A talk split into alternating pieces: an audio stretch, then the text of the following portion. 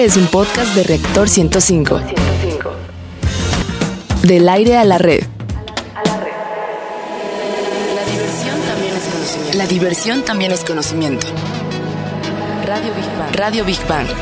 Ciencia y tecnología con Bárbara Esquetino y Leonardo Ferrera. Radio Big Bang. Radio Big Bang. Radio Big Bang. ¿Qué tal amigos? Eh, buenos y olorosos pero perfumados días.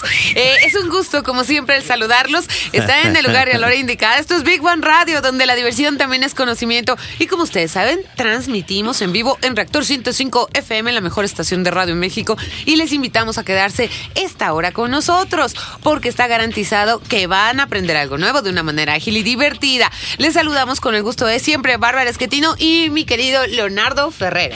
¿Qué tal? ¿Cómo estás, Barbarita? Pues muy bien, La voz y gracias. sonrisa más hermosa Hombre, del oeste radiofónico. Gracias, gracias. Y también saludamos aquí siempre que están acompañándonos en cabina. Está aquí Carlito Serrano, está aquí Ceci Mazariego, nuestro querido Eddie Gobea, Toñito, que en un ratito vamos a entrar con, los- con, con él. Y queridos bigbanianos, qué gusto, qué gusto saludarlos. Recuerden nuestras líneas de contacto, anoten, queridos bigbanianos, 5601-6397 y 5601-6399. En Facebook nos encuentras como Big Bang Radio y en Twitter como Big Bang-Radio 1. ¿Y cuál es el menú de hoy, Barbarita? Pues agárrense en nuestra sección Exploradores de- del Infinito. Hablaremos de la cámara más poderosa de la actualidad y fue construida por la NASA. En la sección Gigante Azul hablaremos de los huracanes. ¿Piensan que son fenómenos malos o buenos para el planeta? Pues de ah, los pues dos, ahí ¿no? se van a sorprender, ¿eh? Bueno, en nuestra sección Materia Gris te platicaremos de nuestro eh, razonamiento perdón, científico. ¿Es algo natural o se tiene que enseñar? En la sección Construyendo Puentes hablaremos de la cultura del buen aroma. Y esta es más antigua de lo que te imaginas. Y para cerrar, como siempre, bien y de buenas, en nuestra sección, ¿qué me pasa? Venga, Salud. es Divulgando humor. Conoceremos que no son ni monstruos ni fantasmas. Simplemente, amiga Big Baniana, es tu periodo. Y nosotros, como hombres, aguantar los malos humores. No, no es cierto. Los malos humores. No, no, no, no es cierto, no es cierto. Las queremos a todas. A tu radio, querido Big Baniano. Vamos a nuestra primera sección. Exploradores del infinito. Una cámara, cualquiera, X, eh, marca, eh, en cualquier tienda especializada para uso profesional de más de 20 megapíxeles, pues ya es una muy buena cámara, ¿no? Digamos que una foto eh, tomada por esta cámara nos permitiría ver nítidamente los poros de la piel y más detalle. Bueno, pues fíjate que le toca el turno a la supercámara de la NASA bautizada como Hives RSX. ¿Qué nombre, eh? Hives Pues ya sabes que cómo son los RSX. científicos y ocurrentes, ¿verdad? Y esta cámara sí que no se le escapa, fíjate, pero ningún detalle. Es eh, una de las más modernas y desarrolladas hasta la fecha, pero recuerden, no es una cámara normal. Vamos a ponerlo así. Es una versión a enorme, pero enorme Ah, escala. enorme, ah, Eh, sí, bárbara, enorme. Bueno, eh, pero enorme escala. Venga, pues. De las cámaras que tienen los celulares inteligentes, ¿no? Y es precisamente esta enorme capacidad la que le permitirá grabar en tres dimensiones Ándale. y a muy alta resolución. Por ejemplo, las zonas oscuras y luminosas de los cohetes durante su lanzamiento. Ah, caray, hoy está Sí. interesante. ¿eh? Bueno, ustedes también se preguntarán, ¿y esto pues con qué finalidad? Pues, eh, por ejemplo, porque las llamas, fíjense, que generan los cohetes durante su lanzamiento, contienen datos muy importantes para los científicos. ¿Y qué le parece si escuchamos más información de esto en voz de Rogelio Castro? Las llamas que desprenden los cohetes espaciales al momento de su lanzamiento y el comportamiento de las mismas son vitales para entender y analizar el funcionamiento de estas naves y así poder detectar su buen o mal desempeño. La cámara HIDYRS-X tiene una resolución de 3.5 gigapíxeles. Es tan alta su resolución que se necesitarían 1500 pantallas de televisión para mostrar tan solo una imagen de ella. Esta cámara servirá también para capturar detalles del universo nunca antes vistos. Radio Big Bang. Big Bang. Big Bang. Big Bang. Están de- Están súper emocionados estos. Y salu- saludamos en el estudio a nuestro queridísimo amigo Antonio Yedías de la Sociedad Astronómica de México. ¿Cómo estás, Toñito? Hola, ¿qué tal? Muy bien, muchas gracias. ¿Qué tal esta supercámara? A ver, por ejemplo, tu teléfono, ¿cuántos píxeles tiene, megapíxeles? Es que. eh, Eh, mi cámara no sé, debe tener como unos 8, pero lo interesante de esta cámara es que tiene algo muy funcional que se llama High Dynamic Range, que es este al dynamic, eh, rango alto dinámico, algo así. Venga, venga. Pero en pocas palabras es justamente tratar de imitar al ojo humano. ¿Qué es lo que pasa? Nosotros cuando vemos un humano. atardecer, por ejemplo, Ajá. vemos a las nubes bien y vemos el suelo bien. O sea, lo vemos Ajá. nítidas las dos cosas. Sí, sí, sí, Cuando sí. queremos tomar una foto de esa cosa con cualquier objeto, cámara, teléfono, que sea, no sale bien. O sale bien el cielo, o sale bien el suelo. Sí, sí, sí. Pero eso es por la Ah. zona de contrastes que las cámaras no logran detectar Ah, qué, ok, ok. qué obtu- eh, qué valores le va a dar a la, a la foto para poder tomarla. Porque tú también te gusta tomar fotos, ¿verdad? Sí le sabes. Venga. Entonces el Hack Dynamic Range eh, lo que logra es eso, justamente cuando hay una, un lanzamiento de un cohete espacial hay demasiado brillo, que en ocasiones hay zonas oscuras, que también Sí. hay información, Sí, sí, pero se, se quedan eh, perdidas, por decirlo, por lo mismo de que la cámara no puede tomar ni a las zonas oscuras ni a las zonas claras. Claro. Eso es como del ¿Y eso por qué es cámara. importante para determinar el funcionamiento de los cohetes? Porque, por ejemplo, cuando hay una combustión de algún este, cohete espacial, ahí pueden detectar que, por ejemplo, qué tanto poder calórico tiene ese combustible, Claro. si está realizando el desempeño como se debe, si está, por ejemplo, combu- haciendo la combustión a tiempo, porque imagínense que Bueno, ha pasado que Ajá, explotan, exacto, si hubieran O sea, podido en- detener estos accidentes, En pocas ¿no? palabras, exacto, en pocas palabras, poder controlar muy bien y analizar bien cómo son los lanzamientos espaciales. Es una de las funciones de esta. Ahora, algo que me pareció muy, muy interesante, que lo acabamos de, bueno, lo acaba de mencionar Rogelio Castro en la, en la cápsula, es que para ver una, tiene 3.5 gigapíxeles, 3.5. Esto, para que lo entendamos los humanos. Va a ser una imagen enorme. Enorme, que se necesitarían como 1500 pantallas normal, Eh, para ver una foto. Sí, bueno, pues eh, para verla completa tal vez sí, Sí. pero digo, para verla en una computadora decente. Ajá. Pero, ¿cómo decirlo? Sí, sí cuentan mucho los megapíxeles, pero también cuenta mucho eh, cuántos píxeles vas a acomodar de acuerdo a las dimensiones que tienes. Ahora, están haciendo una megafoto. Ajá. Esto es para cuando logren, o sea, digámoslo así, hay zonas tan específicas de la combustión, pero tan pequeñas que obviamente al ojo humano no se pueden ver, que para eso es necesario que sea una foto muy, muy grande Sí. para que puedan acomodar los píxeles. Estamos y se hablando puedan- del universo. Se puedan repartir bien. Aquí lo interesante es que en algún momento, no sabemos cuándo, obviamente van a pasar años todavía, esta tecnología aeroespacial o espacial pues va a pasar finalmente al, al vulguris, digamos, va a pasar al- a, la, a la gente común Claro. y tal vez te- podamos tener la capacidad de comprar así una cámara así tan chiquita como la vemos, No, es- pero tal vez con esa capacidad de poder ¿Tú crees que fotografiarlo una cámara chiquita Yo- pueda tener yo esa me- pero por capacidad? Pero por supuesto. Yo me muero por ver una película así con esa. Imagínate, por supuesto. Y o en sea. términos científicos, ¿sí tú crees que pueda captar más cosas del Sí. universo? Sí. Sí, ahorita esta cámara principalmente la van a ocupar solamente para lanzamientos espaciales e incluso un poco para cuando están en, en la estratosfera.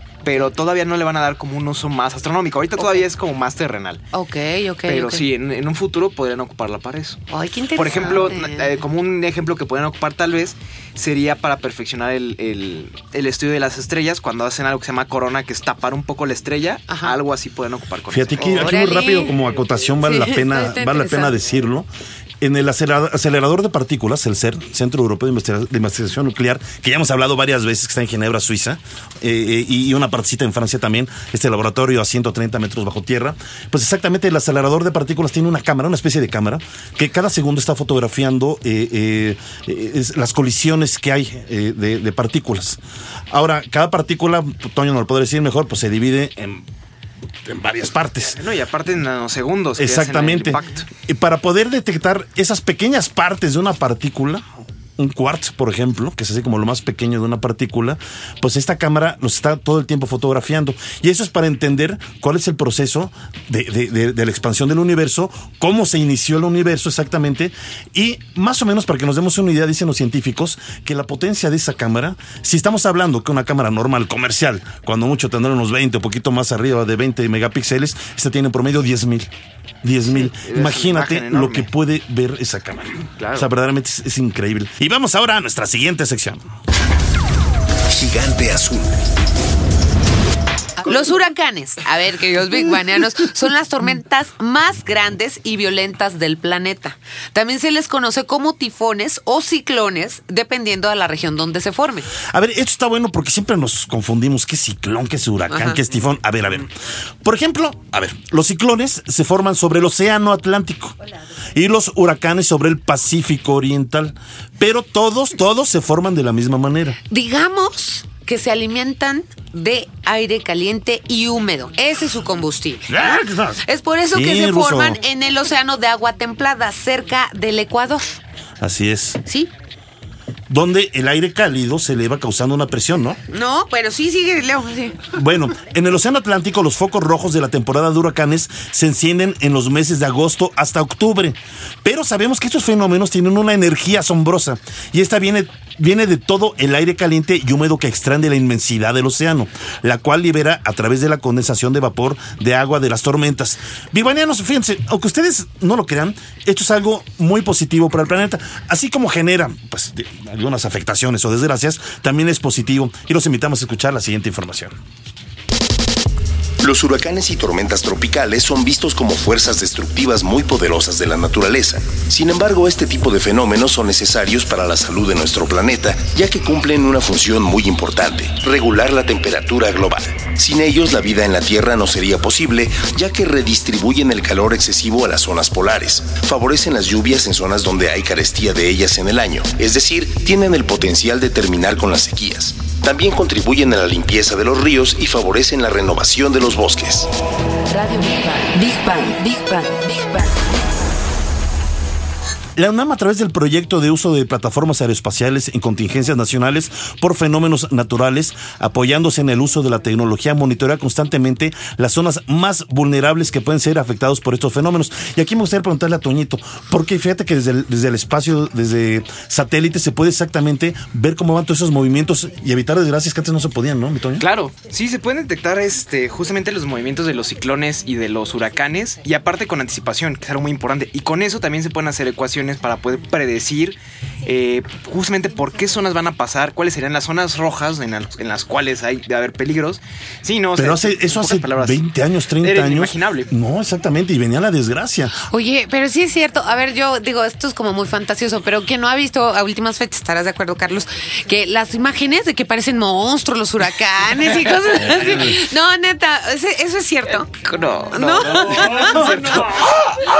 A ver, ya no te enojes, niño Godzilla.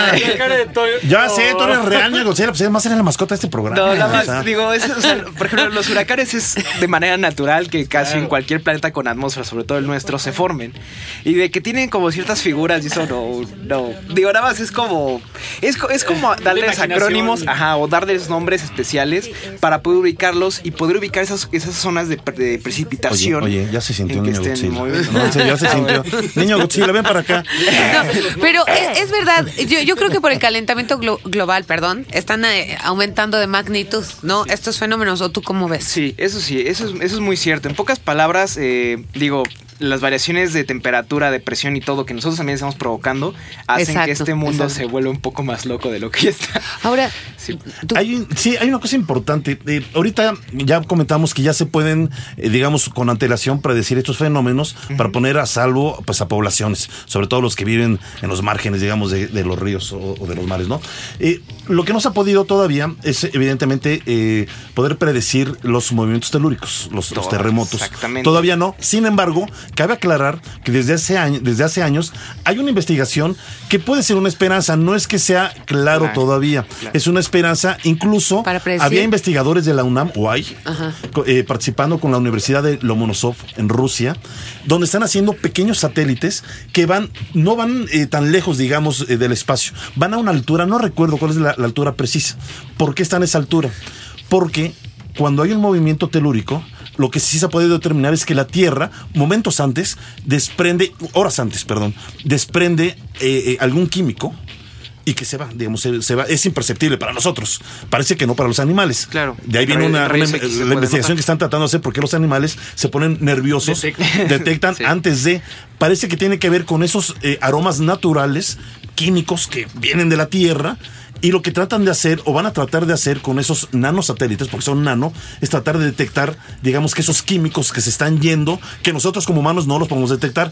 Pudiera ser, no es nada claro, pudiera ser tal vez algo positivo para tratar de predecir con antelación un movimiento telúrico fuerte, pero solamente se liberan esos, eh, digamos, químicos de la Tierra. Momentos antes. Es momentos antes, pero cuando es algo fuerte, o sea, no, no, no, no, no es algo este menor. Pero, digamos. pero, pero como dices, está utilizando, a mí sí me gustaría rápido, tú que estás bien metido en el mundo de la UNAM, este, ¿qué tecnología de punta? ¿Están desarrollando algo nuevo para determinar estos fenómenos? Eh, hay varios proyectos, por ejemplo, el Instituto de Geofísica yo creo que es de los institu- institutos que más tecnología está desarrollando Sí. ahorita con cuestión de terremotos y eso. Eso. Sí. Pero en realidad es como variado. Digo, hay muchas, muchas cosas de la UNAM que están trabajando en eso. Y por ejemplo, también ahorita, ahorita me acordé, no sé por qué, que la IS está justamente trabajando en un proyecto así que está detectando especie de fluorescencias que estas eh, en ocasiones solamente, digamos así, llegan a interactuar eh, con la atmósfera, Ajá. solamente con la atmósfera y así se puede detectar un poco también, ya bueno, regresando a los este, ¿Huracanes? huracanes, Sí. se puede detectar justamente Ah. dónde se están generando esas zonas también. Pues, pues muy interesante, muy Oye, gracias. Te metimos de rebote. Muchas gracias, Toñito. Es que se puso bueno el Este, tema. Sí, se puso muy bueno. Pues muchas, muchas tema, gracias a. Toñito y Díaz. Y ay, recuerda, ¿dónde te buscan, eh? Porque Eh, eres una enciclopedia. Ay, de- A mí me pueden buscar en Facebook como Antonio Y Díaz o nos pueden buscar a la sociedad en general como Sociedad Astronómica de México. Y le gusta la frambuesa, chicas, ya saben, gusta la frambuesa. Rápido anunciamos que la siguiente eh, semana, Semana, Big Banianos, y quienes pueden acompañarnos, nos va a dar un gusto enorme. Sale Big Bang nuevamente de sus cabinas y nos vamos a un lugar maravilloso, a mí me encanta, Universo. Y además, Ay, Universum, qué y además maravilla. lo han acondicionado de una manera que se ve tan bonito. ay, sí. Vamos todos a Universo. Oye. Es más, Big Banianos, hacemos que entren gratis. Eh, a ver, que Carlitos nos diga que, él que es el que sabe más. Así es, pues vamos a estar en la Feria de las Ciencias y las Humanidades. Súper. Y tenemos un enlace. Con, Muy bien. Con Beatriz. Servín, responsable de Relaciones Institu- Institucionales de la UNAM. ¿Cómo estás? ¿Estás por ahí, Beatriz? Hola. Hola, Beatriz. ¿Cómo Muchas estás? gracias, Beatriz Servín. ¿Cómo estás? Buenos días. Buenos días, muy contenta, pues ya estamos emocionados, falta muy poquito. Ay, qué linda eres. Ya, afinando motores para estar por allá la siguiente semana. Claro que sí. Oye, háblanos de la importancia de Universum, porque yo estando aquí cacareando que estamos bien contentos que vamos a ir a Universum. Bueno, eh, Universum es un eh, museo pionero, es muy, eh, muy, muy importante, especialmente en la divulgación de la ciencia, eh, y bueno, es un espacio que está abierto no solo para la comunidad universitaria, sino para cualquiera que quiera venir a interactuar con todos los contenidos que tenemos aquí. Oye, Betty, Y- ay, perdón. ¿sí? Pero de- además vamos a estar nosotros enfiestados con ustedes, porque vamos a estar en la fiesta de las ciencias y las humanidades, ¿verdad? Efectivamente. Venga. Sí, que, que este es nuestro cuarto año, es nuestra cuarta edición. Órale. La primera fue en el 2013 y bueno, cada vez estamos tratando de llegar a más y más público para que conozcan toda la investigación que se está haciendo dentro de la UNAM. Wow. ¡Qué maravilla! Pues mira, ya no digamos más. Nos vemos este viernes a las 11 de la mañana, ¿te parece? Claro que sí. Muchísimas Órale, gracias. pues muy bien, allá nos vemos. Un Claro abrazote a todo Universum. Gracias, nos vemos Gracias a pronto. ustedes. Gracias, gracias. Bueno, ella fue Beatriz Servín, responsable de Relaciones Institucionales de la UNAM. ¿Y qué les parece si vamos a materia gris? Materia gris. El divulgador británico Philip Ball, autor del libro Curiosidad, ¿por qué todo nos interesa? Exacto. Dice que somos curiosos desde que venimos al mundo y eso nos permite aprender.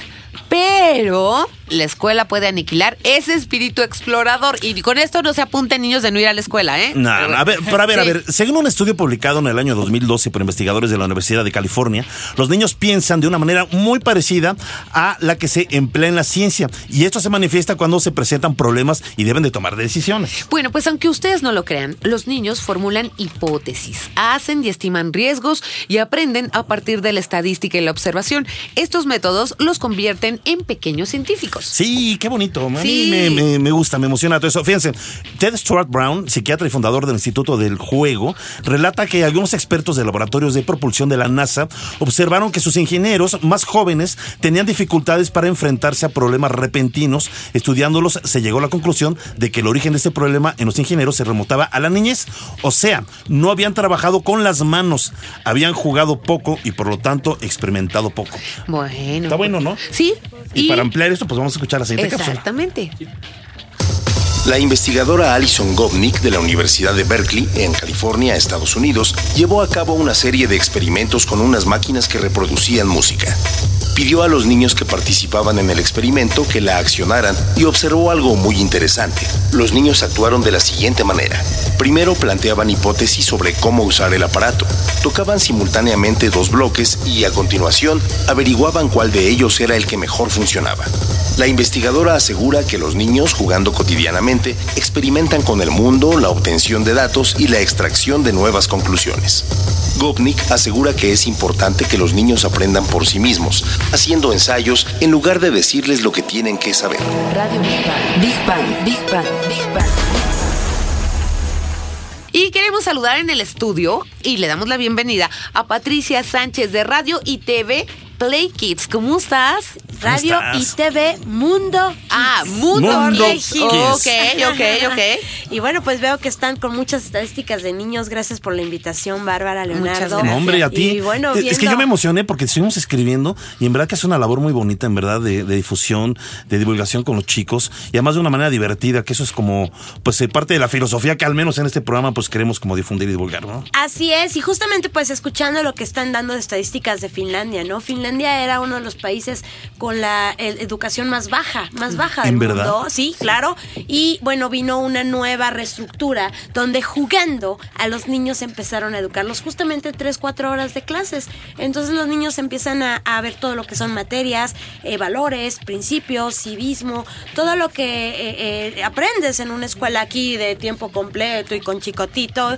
Allá no hacen tareas, por ejemplo. ¿no? Ay, maravilloso. Y Ahí no nos podemos traer unos maestros de allá. Exacto, exacto. Nada más que, que crea Leonardo, hay que pagarles muy, muy bien. No entonces- importa, Smerken Krause, véngase para acá. nos hace falta en el país. Pero fíjate que nosotros tenemos esta plataforma justamente para dar como ese equilibrio, ¿no? La educación, eh, en, en la escuela te enseñan matemáticas, historia, geografía, Ajá. física, biología. En la, en la casa te enseñan valores, te enseñan principios, te Claro. enseñan civismo, Así es. que ahora creo que empiezan a volver a poner la materia en las escuelas. Ah, qué bueno. Ojalá, sí, porque nos Pero- hace pero primero hay que enseñar a los papás, cívica, ¿no? ¿no? Sí. Pero lo demás viene de la televisión, viene del radio. Ajá. Ahora, pues los De medios los medios electrónicos, digitales. Así que- es. Que bueno, nosotros justamente somos una plataforma digital con Sí. tres años al aire Sí. en radio, un año al aire en tele Ajá. y justamente jugando o trayendo a un personaje para entrevistarle, wow, los niños aprenden esta eh, eh, eh, es. eh, conjunto de lo que aprendes en la escuela y lo que aprendes en casa, ¿no? Entonces estamos muy contentos, ya tres años y pues vámonos casi casi a, allá abierta, ¿eh? Ahí vamos. Ay, qué bueno. Oye, da Adri, por ejemplo, gusto. los chicos interesados en, en lo que ustedes ofrecen en su plataforma, ¿dónde los buscan? ¿Qué es lo que pueden ver? Claro, miran, aquí pueden ver desde cosas para las escuelas, o sea, matemáticas, historia, biología, física, inglés, robótica, o sea, eh, eh, dispositivos móviles, aplicaciones, o sea, desde lo antiguito hasta lo moderno. Este, obviamente, pues a, sus artistas de predilección, ¿no? Ahorita tenemos grupos musicales que están de moda, artistas, cuentacuentos, payasos, magos, hay de bueno. todo. No, payasos, no. Una variedad. Ahora dan miedo. amplia. ¿Qué No, no es cierto. Y bueno, pues la verdad muy ¿Dónde nos pueden ver? Mira, A ver. tenemos una página de internet eh, que es Ajá. Diagonal radio y TV. Ok. Es larga, pero fíjate que ahora todo mundo usa la plataforma Facebook. Entonces, hashtag Ahí Radio y. TV Mundo Kids. Ahí nos ven en el canal de YouTube Radio Mundo Kids. Cuentan. muchas gracias. gracias. y muchas felicidades, viernes. en Sí, verdad. felicidad, suerte. Nos por preocuparte estés. por los chamacos. Ay, sí, yo ya, el, el tío Leo. No, en verdad, por preocuparte por los niños, por, por la juventud, por la infancia y sobre todo que puedan aprender de una manera divertida, de una manera sana. Y ese tipo de eh, divulgadores como tú hacen falta. Entonces, son bienvenidos a este programa, en verdad. es. Pues muchas gracias, Pati. Mucha suerte. Vamos a nuestra siguiente sección y regresamos al rato con los Big Banianos. Venga. Construyendo puentes. Pues eh, te tengo que contar que los hombres transpiran más que las mujeres. Esto tiene una causa, digo, no nos juzguen. El cuerpo humano está equipado de entre 2 y 4 millones de glándulas sudoríparas. Sudoríparas. Pues ya me estoy pareciendo a ti, Barbarita. Pero las mujeres, ahora sí, ¿verdad? Risa y risa, ¿verdad? Ya, perdón. Pero las mujeres tienen en promedio más glándulas que los hombres. Pero no se emocionen. Nosotros transpiramos, ah, caray, un 40% más que ellas. ¿Por qué? Pues porque el cuerpo masculino, por lo regular, es más grande y requiere de más transpiración para enfriarse. Bueno, pues estarán de acuerdo que no que los hombres son más sudorosos, sino que los seres humanos transpiramos por diversas razones. Por ejemplo, para refrescar nuestro cuerpo después de hacer ejercicio. Pero el sudor que viene del estrés, pues ¿qué creen? Es el que peor huele. Sí. Ya que Yo se huelo libera- feo ahorita. dice. Ay, ya, Leo. Bueno, Ya- no sé. Ay, me dio cosa. Ya No que sé. se libera de zonas como las axilas, la bueno, el pubis. Esto es el arte de perfumarse y, y bueno, es muy antiguo. Los sumerios ya lo hacían, desarrollaron el perfume además de varios ungüentos, pero los que sí se perfumaban y muchísimo eran los egipcios. Si quieres saber, eh, pues, qué acaban de descubrir los científicos acerca de una de las reinas más bellas de la historia, les invitamos a escuchar la siguiente cápsula. Investigadores del Instituto de Química de Niza, liderados por Nicolas Baldovini, acaban de descubrir cuáles son los componentes del perfume de la reina de Saba, y estos se encuentran en la naturaleza, son los llamados ácidos olivánicos. El llamado oliván lo exuda una resina de goma de la corteza de los árboles de Boswellia, y dichos árboles crecen en los países que bordean el Mar Rojo y el Golfo de Adén.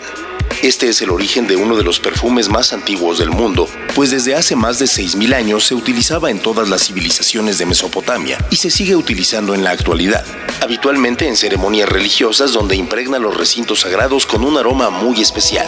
Radio Big Bang. Big Bang, Big Bang, Big Bang. Pues fíjense, bigbanianos, de la reina de Saba se habla en múltiples relatos y fue una de las reinas más queridas de la región hebrea. Se habla de su belleza y también se hace mención a su perfume. Las tierras de la reina de Saba se ubican al sur de Arabia, actual Yemen. Y bueno, también en el Antiguo y Nuevo Testamento hay varios capítulos donde se relata que el incienso en general y los aromas que de él emanaban eran tan valiosos como el oro y las piedras preciosas. Qué maravilloso, en verdad. A ver, Carlitos, ¿a ti qué, qué aroma te gusta? ¿Cuál te desagrada? Eh, bueno, pues creo que coincido con mucha gente que, que- bueno, la Ciudad de México es famosa Por ¿Qué? su mal olor. por, su, por ese olor a coladera famosísimo que y no nos damos cuenta porque ya estamos acá, no nos damos cuenta. Pero toda la gente que viene de- del extranjero, todos los turistas se dan cuenta y es de las primeras cosas que notan. de Con razón, mi cuñado, que es holandés, cuando llegó dijo, famosísimo. "Ah". Sí, ese olor famosísimo. A mí me desagrada mucho. Pero ¿sabes qué? Digo, ¿No tampoco tenemos tanto la culpa. No, No, no, no, huele Lo que pasa es que nuestro drenaje tiene más de 100 años y no se ha modernizado con la cantidad de es. mexicanos que ya somos, imagínate, ¿no? Estamos en una bomba de sí, tiempo. Y Pero- que, y que además de muy mala manera tomamos las coladeras como si fuera un basurero. Eso no se puede Sí, es hacer. cierto, sí, no es se cierto. puede hacer. Yo una vez vi que alguien estaba tirando un, un residuo de elote, o sea, se comía el, el elote, y le digo, oye, es que, me dice, pues es inorgánico. No, no, espérenme. No es que sea inorgánico. Tapa, o sea, tapa. Eso va a taponear finalmente los ductos. Imagínate, entre un elote y, y basura, y en fin. Oye, eso no se debe de hacer. Óigame, ¿no? Bueno, Yo sí me enojo, ¿eh? Sí me bueno, enojo. tranquilos todos. Vamos a nuestra siguiente sección. Sí. Divulgando humor. Una mujer tiene aproximadamente, fíjense, 500 periodos menstruales durante su vida fértil. Ay, Los horror. ovarios de una bebé tienen cerca de 2 millones de óvulos. Y bueno, y lo que les espera crecer, estamos hablando de bebés, ¿no? Imagínense nada más ya, o sea, agárrense si son niñas. Nah, es bonito, cuando es ya bonito, es estamos bonito. menstruando, pues los niveles de estrógeno pueden aumentar hasta siete veces eh, más, digamos, durante el ciclo menstrual. El estrógeno es un grupo de hormonas que juegan un papel bien importante en el desarrollo sexual y reproductivo de las mujeres. También son llamadas las hormonas sexuales. Bueno, pues exactamente ese es el punto. Las hormonas y su aumento son las causantes de los cambios de estado de humor. En los primeros días del periodo hay muchas mujeres que sufren de agotamiento debido a la baja de sus niveles de hierro y estos estados anímicos que en ellas mismas comprenden, y menos nosotros, pero bueno, nadie lo comprende, y esto se repite desde la pubertad hasta la menopausia. Bueno, a veces yo creo que no es que no los comprendamos, no nos damos cuenta. ¿eh? Bueno, pero para aquellas amigas que digan que el periodo, el periodo, perdón, no tiene nada que ver con su mal humor, bueno, pues están equivocadas. Ay, claro, verdad Las absoluta. hormonas sí afectan los neurotransmisores cerebrales, es decir, la información que se pasa de neurona a neurona. Y como lo dijimos, esto comienza en la pubertad y nos tenemos que chutar este ciclo mes a mes. Es decir, estas descargas hormonales nos afectarán causando, por lo menos durante nuestra vida fértil, alteraciones emocionales en mayor o, o menor medida. Vamos a escuchar la siguiente información. Durante el ciclo menstrual, regularmente comprendido en 28 días, es común que la mujer experimente dos fases distintas en sus cambios de ánimo, la fase folicular y la fase lútea. La fase folicular sucede los días de ovulación. Se caracteriza por un estado de alerta y deseo sexual a modo de estimular la fecundación, lo cual se refleja en el estado de ánimo de la mujer. Se siente más atractiva y de buen ánimo. Y la fase lútea comienza justo después de que no se produjo el embarazo. Se manifiesta con la menstruación y se extiende hasta el próximo periodo. Los cambios en esta etapa son físicos. La mujer presenta retención de líquidos, cambios de apetito, aumento de temperatura corporal, tensión mamaria, etc., acompañados de cambios de estado de humor. Radio Big. Big Big Big. Bueno, hay una tradición entre los chamanes de Norteamérica en la que si Ah, una mujer, sí. esto es un dato cultural importante, en la que si una mujer que se encontrara en su periodo y quería entrar en la sauna sagrada, se le debía impedir, ya que se creía que las mujeres en estos días tenían grandes poderes que podían irrumpir en sus ceremonias y echárselas a perder. Ándele. ¿Ves como desde party. la antigüedad? Nah. Pero también en Babilonia se pensaba que la diosa Ishtar menstruaba durante la luna llena y no se permitía permitía que nadie saliera a trabajar. Pero tampoco podían cocinar y menos co- comer comida recién hecha, digamos. Y esos días eran de descanso. Fíjense que esto es algo muy importante porque eh, se llamaban sabatu. Eh, si ustedes recuerdan, el sabat en la religión judía y nosotros, bueno, descansamos ya el domingo, pero tenemos días de descanso. Se creen que estos fueron los predecesores de esos días de descanso eh, hebreos y cristianos, los que ahora tenemos. Exactamente. Rapidísimo, nomás es recordarles, queridos Big Banianos, Big Banianas, el siguiente viernes vamos a estar en la explanada de Universum. Vayan, este, la vamos a pasar muy bien, vamos a cotorrear, vamos a reírnos. Este, puedes escuchar en vivo la, la risa de Barbarita, que es algo en verdad hermoso. Este, me puedes ver a mí serio, normal, como ¿Tú siempre. serio? Ay, Leonardo, por favor, hoy estás ¿Eh? desatado. Ay, Oye. ¿cuál desatado? Oye, pues hasta nos regañas. Bueno. Ya, ya nos vamos. Agradecemos en la producción de controles técnicos, Digo Vea, en la producción general, Carlos Serrano, Ceci Mazarigo asistiendo a la producción, en redes sociales, a Gaby Chulín, en la locución de las cápsulas, a Rogelio Castro y a todos nuestros investigadores y científicos que amablemente participan con nosotros en cada emisión. Y bueno, recuerden, queridos Big Baneros, sin ustedes este programa tampoco sería posible. Gracias por estar con nosotros. Nos despedimos, Bárbara Esquetino y Leonardo Ferrera. Hasta la próxima semana en punto a las 11 de la mañana. En- recuerden, en Universum tenemos una cita, ¿eh? Oye, adiós, los queremos. Ok. Ya, nos Bye. vemos. Universum, siguiente semana. Adiós. Gracias. Pónganse de buena siempre. La diversión también es conocimiento. La diversión también es conocimiento. Radio Big Bang. Radio Big Bang. Ciencia y tecnología con Bárbara Esquetino y Leonardo Ferrera. Radio Big Bang. Radio Big Bang. Radio Big Bang. Esto fue un podcast de reactor. Podcast de reactor. Del aire A la red.